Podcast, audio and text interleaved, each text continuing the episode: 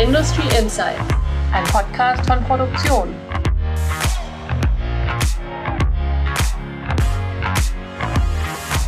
Hallo und herzlich willkommen zu unserem Industrie-Podcast.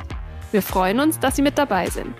In Industry Insights sprechen wir in jeder Folge mit Persönlichkeiten aus der Industrie. Wir reden mit ihnen über ihre Karriere, ihr Leben und Technologietrends. Durch das Gespräch führt sie Anja Ringel. Sie ist Wirtschaftsredakteurin beim Fachmedium Produktion. Sie beschäftigt sich mit Bilanzen, Unternehmenskultur und Diversity. Ich bin aber nicht alleine. Mir gegenüber sitzt Technikredakteurin Julia Dusold. Ihre Spezialgebiete sind verschiedene Fertigungstechnologien. Julia recherchiert aber auch über Zukunftsthemen wie Flugtaxis. Heute zu Gast Dr. Christina Reuter. Sie ist bei Airbus Defense and Space beschäftigt. Vor ihrer momentanen Elternzeit war sie Head of Digital Design, Manufacturing and Services at Operations. Zusätzlich ist sie Aufsichtsrätin bei Kion. Hallo Frau Reuter, schön, dass Sie unser Gast sind bei Industry Insight. Hallo, vielen Dank für die Einladung. Frau Reuter kennt sich besonders bei den Themen Digitalisierung und Automatisierung aus. In den Schlagzeilen war sie außerdem, weil sie die jüngste Aufsichtsrätin Deutschlands ist. Wir wollen heute mit ihr über drei Themen sprechen. Zum einen über ihre Arbeit bei Airbus und über die Trends, mit denen sie sich beschäftigt hat. Dann natürlich über ihr Aufsichtsratmandat und dann wollen wir auch die Frage klären, ob Frauen in technologischen Berufen weiter Paradiesvögel sind und wie sich das ändern kann. Wir freuen uns mit Ihnen, liebe Hörerinnen und Hörer, und mit Frau Reuter diese Themen genauer zu beleuchten. Ja, Frau Reuter, Sie haben ja einen beeindruckenden Berufsweg beschritten. Für unsere Hörer fasse ich das mal kurz zusammen. Sie haben mit 23 ein Auslandsjahr in Peking gemacht. Mit 28 haben sie promoviert am Werkzeugmaschinenlabor in Aachen und sind dort zur Abteilungsleiterin aufgestiegen. Mit 31 haben sie dann zu Airbus gewechselt und sind dort Produktionsleiterin für Space Elektronik geworden. Und so ging es dann eigentlich weiter. Erzählen Sie doch mal, was waren die aufregendsten und prägendsten Ereignisse in Ihrer bisherigen Karriere? Da gibt es sicherlich ganz viele. Ähm, und es wahrscheinlich würde es jetzt den Rahmen sprengen, wenn ich jetzt im Detail darauf eingehe. Aber sicherlich hat es am Ende die Vielfalt gemacht, einfach ganz viele unterschiedliche Einblicke zu bekommen. Und vielleicht kann ich schon vorwegnehmen, ich komme aus einer Familie ohne akademischen Hintergrund, auch ohne Ingenieurhintergrund. Das heißt, ich war die erste in der Familie, die überhaupt in diese Schiene eingestiegen ist. Und da ich mir ehrlich gesagt am Anfang des Studiums gar nicht mehr so viel vorstellen konnte, was ich damit machen kann, habe ich entsprechend viele Praktika gemacht und habe versucht, einfach viele Einblicke zu bekommen in unterschiedliche Branchen, in unterschiedliche Tätigkeiten. Und ich habe ja dann auch noch eine Promotion am WZL, am Werkzeugmaschinenlabor in Aachen gemacht, was mir dann auch nochmal die Möglichkeit gegeben hat, einfach ja, nochmal tiefer in verschiedene Industriebranchen einzu, ja, reinzutauchen. Und ich glaube, am Ende hat es tatsächlich diese Vielfalt gemacht und ja, spannend. Sie haben gerade schon das Auslandsjahr in, in Peking angesprochen. Das war sicherlich ein Riesenabenteuer, jeden Tag vor Ort Neue, ähm, muss man ganz klar so sagen. Und die Zeit an der Uni war total bereichernd, einfach auch, weil ich da die Möglichkeit hatte, sehr viel Verantwortung zu übernehmen und sehr viel selber zu gestalten. Damals kam das ganze Thema Industrie 4.0 neu hoch. Also wir haben damals eine der ersten Forschungsprojekte vom Bund gefördert bekommen zum Thema Industrie 4.0. Äh, ja, und bei Airbus es ist natürlich ein, ein hochtechnologisches Umfeld mit, mit ja, ganz, ganz vielen Gestaltungsmöglichkeiten und einem sehr internationalen und europäischen Kontext. Insofern, äh, ja, alles spannende Stationen und äh, ja, ich bin froh, dass ich die alle erleben durfte bisher. Das hört sich auf alle Fälle nach einem aufregenden Karriereweg an. Da wollen wir gleich auch noch mehr darüber sprechen. Aber davor wollen wir so ein bisschen mehr über Sie als Person erfahren. Und wir haben da mal was vorbereitet. Julia, erklärst du Frau Reuter und unseren Zuhörenden mal, worum es jetzt geht? Also wir haben ein paar Interviews, die Sie bereits gegeben haben, gelesen und Ihren Lebenslauf durchstöbert und uns informiert und haben uns anhand dessen entweder oder Fragen überlegt, die Sie einfach möglichst schnell spontan jetzt beantworten sollen. Und dann lernen wir Sie da ein bisschen mehr kennen. Anja, legst du einfach mal los. Genau. Die erste Frage, aufstehen oder liegen bleiben? Aufstehen. Samstag oder Sonntag? Samstag. Wir haben gelesen, ganz spannend, Sie kommen aus einer Geigenbauerfamilie. Deswegen Klassik oder Rock? Klassik. Und eins Ihrer Hobbys ist Dressurreiten, Trab oder Galopp? Galopp. Und ohne Corona Urlaub nah oder fern? Gerne nah. Jetzt kommt quasi die Frage, wie Sie dorthin kommen. Flugtaxi oder Bahnfahren? Uh, ähm, Flugtaxi. Diskutieren oder schweigen? Diskutieren. Telefonieren oder Videokonferenz? Videokonferenz. Homeoffice oder Büro? Beides. Kombination ist ja auch nicht schlecht. Mehr Geld oder mehr Freizeit? Balance, würde ich sagen, ist das Stichwort hier. Wie bei der vorher auch. Ja, das war's tatsächlich auch schon. Danke für die Antworten. Da haben wir jetzt schon und unsere Hörer und Hörerinnen sicherlich auch einen kleinen Eindruck bekommen.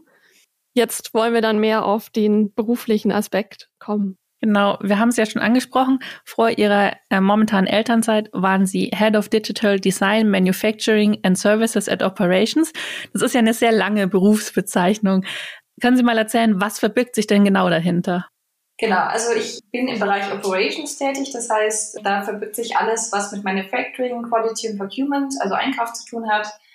Und das Ziel dieses Programms, das ist ein Airbus-weites Programm, was auch wirklich über alle Divisionen geht, ist, dass wir eine Art digitale Infrastruktur etablieren, die wirklich vom Anfang des Prozesses bis zum Ende des Prozesses alles miteinander vernetzt auf einer einheitlichen Datenbasis.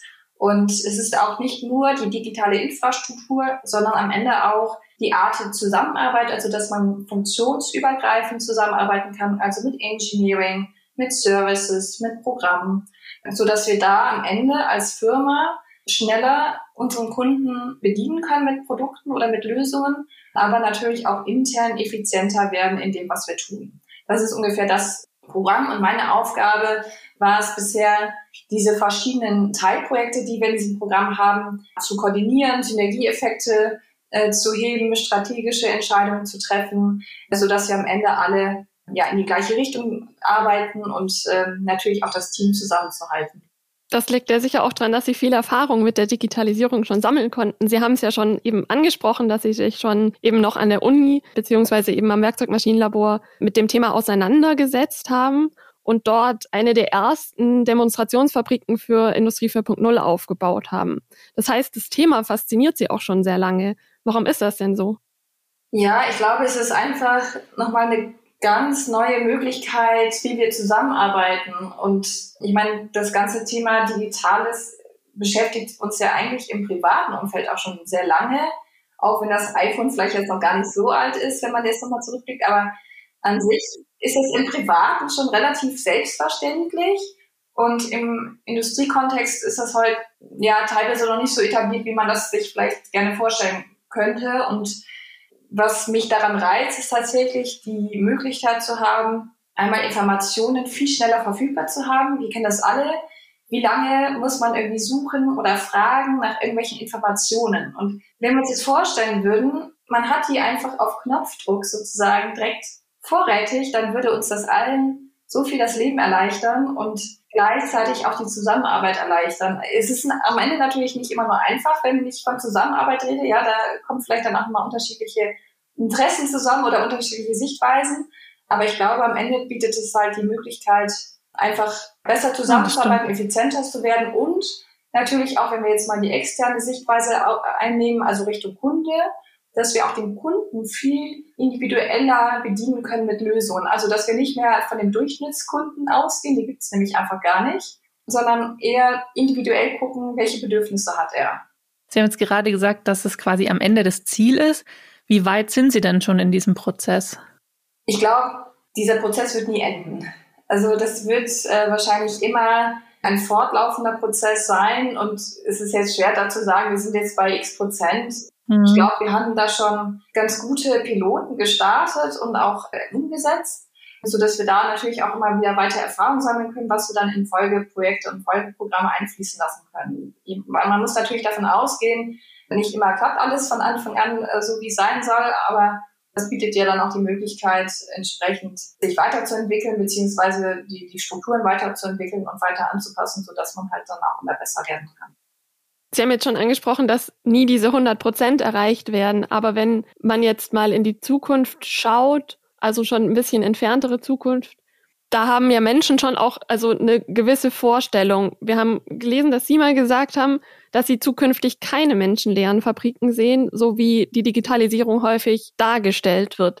Wie sieht denn für Sie eine digitale Fabrik in der Zukunft dann aus?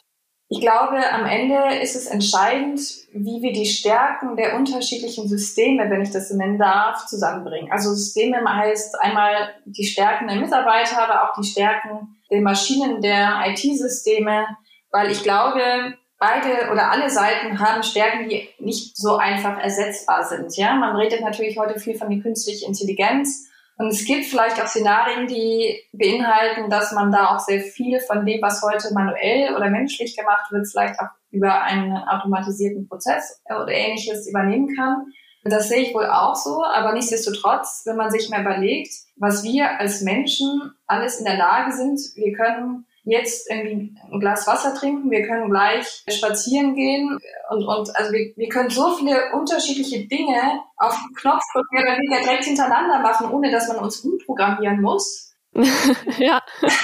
Das, glaube ich, ist so einfach für den Computer nicht möglich. Ich meine, klar, die, die Technik verändert sich und die wird sich immer weiterentwickeln und wird vielleicht auch immer mehr in diese Richtung kommen. Aber am Ende sind beispielsweise Roboter meistens ja doch auch nur so intelligent, wie man sie programmiert hat. Klar, lernen die dann weiter, aber mh, hm, ich glaube schon, dass wir Menschen da noch, was die Vielfältigkeit an Aufgaben hat und auch gerade was Kreativität angeht, was Denken in anderen Kontexten angeht, da haben wir Menschen einfach einen, einen unglaublichen Vorsprung. Und diese Stärke, glaube ich, müssen wir auch weiter beibehalten. Deswegen sehe ich keine menschenleeren Fabriken aber quasi mit den Stärken der IT-Systeme koppeln, weil ich meine, die haben natürlich eine Rechenpower, die wir einfach nicht haben. ja, das kann ein Mensch nicht leisten. Genau, und, und ich glaube, das, das Ziel muss es sein, einfach die beiden Stärken bestmöglich zu kombinieren, dass wir am Ende halt ja als Gesamtsystem besser werden und vor allem aber auch, dass den Menschen geholfen wird. Ja, ich glaube, das darf man auch nicht vergessen. Wofür machen wir das denn eigentlich alles? Und am Ende geht es schon auch immer um den Menschen. Und ja, das ist mir ganz wichtig, dass der nicht außer Acht gelassen wird. Um den Menschen geht es bestimmt auch bei Ihrer zweiten äh, Tätigkeit. Und zwar sind Sie ja bei Kion Aufsichtsrätin. Und da haben wir wieder ein Zitat aus einem Interview. Und zwar, als Sie angefragt wurden, ähm, haben Sie gesagt, ich war neugierig, was sich dahinter verbirgt. Und äh, das fragen sich nicht nur wir, sondern bestimmt auch unsere Hörer und Hörerinnen. Deswegen, Sie sind ja jetzt schon einige Zeit Aufsichtsrätin. Wie sieht denn Ihre Arbeit aus? Und haben Sie sich, sich so vorgestellt oder ist es komplett anders? Hm, ich hatte tatsächlich am Anfang gar nicht so viele Vorstellungen, was mich da erwartet. Ich habe mich natürlich versucht, bestmöglich vorzubereiten, bin dann aber ein Stück weit natürlich auch in diese Rolle reingewachsen, weil ich keinerlei Vorerfahrung in diesem Gebiet hatte. Und die Tätigkeit sieht im Wesentlichen so aus, dass es übers Jahr verteilt Aufsichtsratssitzungen gibt, ungefähr, ja, sagen wir mal fünf bis sechs, die unterschiedliche Schwerpunkte haben. Im Wesentlichen geht es beispielsweise häufig oder eigentlich immer um die Geschäftsentwicklung. Dann geht es um Strategie. Es geht dann teilweise auch um, um, um ja, spezifische strategische Themen, die dann etwas detaillierter erläutert und diskutiert werden. Und die Aufsichtsräte haben dann die Möglichkeit, ja, Fragen zu stellen, zu, gemeinsam zu diskutieren, beratend äh, zur Seite zu stehen und nehmen eine Art überwachende Funktion wahr. Im Endeffekt ja, müssen wir sozusagen dafür Sorge tragen, dass der Vorstand und die Geschäftsführung auf dem richtigen Weg sind und keine unerlaubten Dinge tun.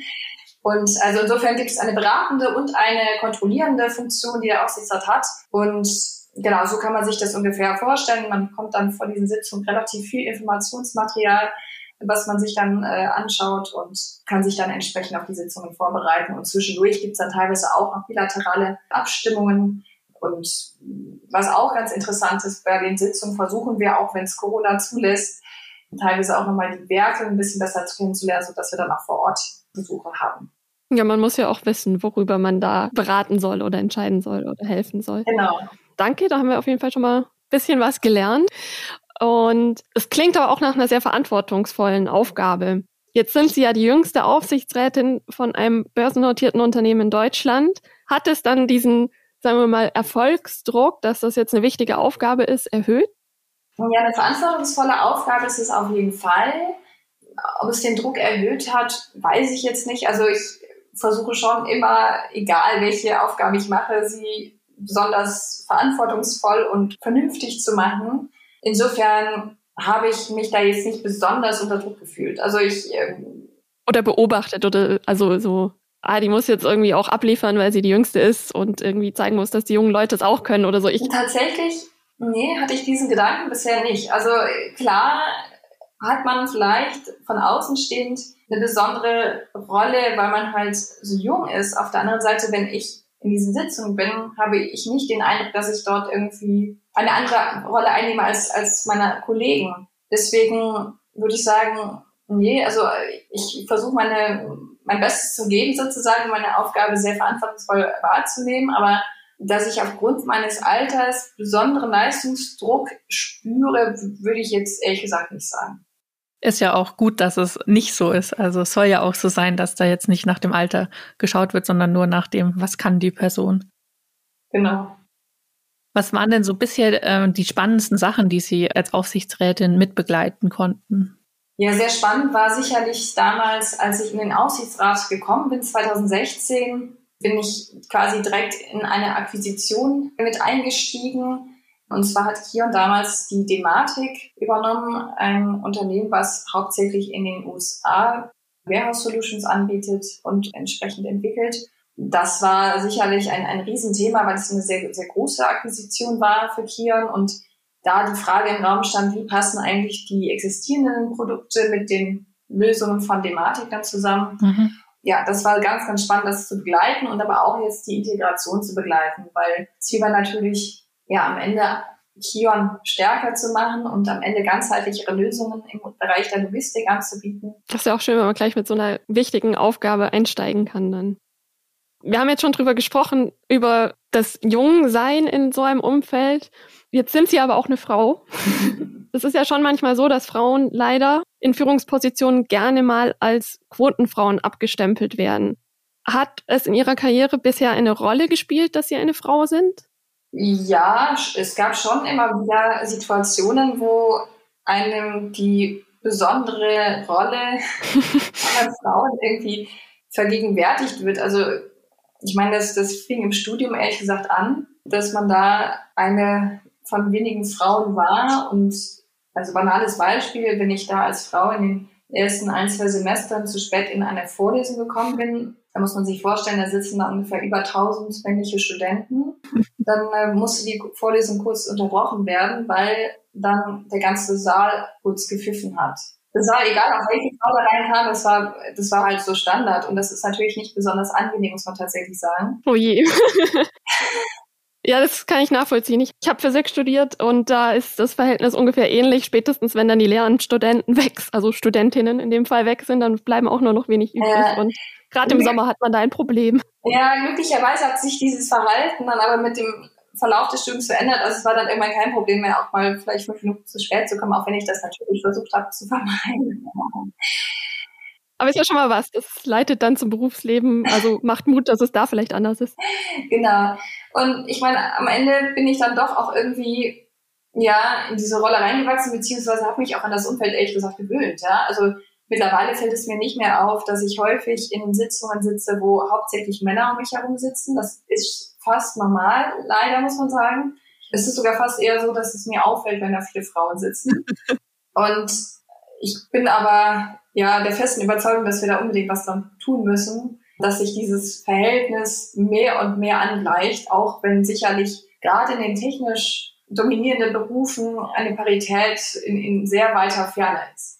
Ja, das ist, also uns ist das auch aufgefallen. Wir haben da vorhin noch kurz ein bisschen nach Zahlen gesucht, nach Frauen, jetzt sagen wir mal nicht nur in den rein technischen Berufen, aber in den MINT-Berufen. Und das ist schon erschreckend, also gerade auch für mich als Naturwissenschaftlerin, Anja, magst du mal kurz genau. erzählen, was wir herausgefunden haben? Das sind, eine Statistik ist von der Bundesagentur für Arbeit, die besagt, dass 2020 der Anteil der Frauen in MINT-Berufen nur bei 16 Prozent lag. Und in den zwei Jahren davor waren sogar noch weniger. Also es ist zwar ein kleiner Anstieg, aber immer noch sehr, sehr, ähm, der Anteil ist immer noch sehr, sehr gering. Zum Beispiel im Maschinenbau ist der Anteil noch geringer. Ähm, da sind es dann nur fünf Prozent an Frauen insgesamt. Jetzt haben Sie schon gesagt, ähm, das muss man ändern. Haben Sie irgendeinen Lösungsvorschlag oder irgendwas, was Sie denken, das muss gemacht werden, damit das jetzt sich ändert? Ich glaube, es ist kein Thema, was man jetzt von heute auf morgen ändern kann und auch nicht mit der einen Lösung. Ja, das stimmt. Als allererstes glaube ich, dass es ein gesellschaftliches Thema ist, ein gesellschaftliches Thema von Rollenverständnis, von Geschlechterverständnis und Zuordnung von Berufen. Und ich sehe das jetzt, ich, ich habe jetzt äh, gerade keine Kinder und die Ältere geht jetzt in den Kindergarten da wird das tatsächlich schon vorgeprägt. Ja, also das ist teilweise erschreckend, mit welchen Kommentaren sie dann nach Hause kommt, weil sie dann aufgeschnappt hat, ja, das irgendwie Mädchen mögen nur rosa und Jungs mögen blau. Und also da fängt das schon an. Ich meine, das hat jetzt noch nichts mit Männern zu tun, aber das entwickelt sich ja dann weiter, dass das dann irgendwie schon so eine Vorprägung bei den Kindern hat. Ich glaube, da müssen alle Beteiligten oder Eltern oder Lehrer, Ausbildende dafür Sorge tragen, dass wir zumindest versuchen, dieses Rollenverständnis ein Stück weit aufzubrechen, zu modernisieren und auch uns klar zu machen, okay, es ist nicht immer nur der Vater, der arbeitet und die Mutter ist zu Hause. Es kann auch andersrum sein. Es kann auch nochmal anders sein, dass beide Elternteile arbeiten. Also es gibt ganz, ganz viele verschiedene Modelle und ich glaube, da müssen wir auch einfach noch mehr Vorbilder sozusagen sichtbar machen, um zu zeigen, wie es geht, was man machen kann äh, und, und, und welche Möglichkeiten auch gerade sich hinter diesen MINT-Berufen verstecken. Ich habe zuvor schon gesagt, ich komme aus einer Familie oder einem Umfeld, wo es gar keine Ingenieure gab. Und ich habe mir damals ehrlich gesagt den Studienführer der FSH genommen. Das war damals noch so eine Art Telefonbuch und habe dann geschaut, welche Fächer sich hinter diesen Studienkombinationen verbergen und habe dann festgestellt, ja gut, diese Naturwissenschaften, die liegen mir, also kommt da irgendwie Maschinenbau raus. Das war am Ende totaler Zufall. Ich glaube, wenn ich nicht diesen Mut gehabt hätte, einfach mal so ein bisschen, ja, ich sag mal, drauf loszustudieren oder, oder in dieses Studium reinzuspringen, ähm, dann würde ich vielleicht heute auch was anderes machen und aber vielleicht auch bereuen, dass ich es nicht gemacht habe. Ja. Ich glaube, ja, einfach viel Aufklärungsarbeit, und also an dem Rollenverständnis gesellschaftlich arbeiten und Kinder schon ganz, ganz früh auch ja für MINT-Themen begeistern, weil ich meine, das ist ja was total Alltägliches und das kann man eigentlich so gut überall reinbringen. Und dass es eigentlich schade ist, dass das heute so wenig gefördert wird und auch das insbesondere, dass dann leider auch noch so geschlechterspezifisch unterschiedlich gefordert wird.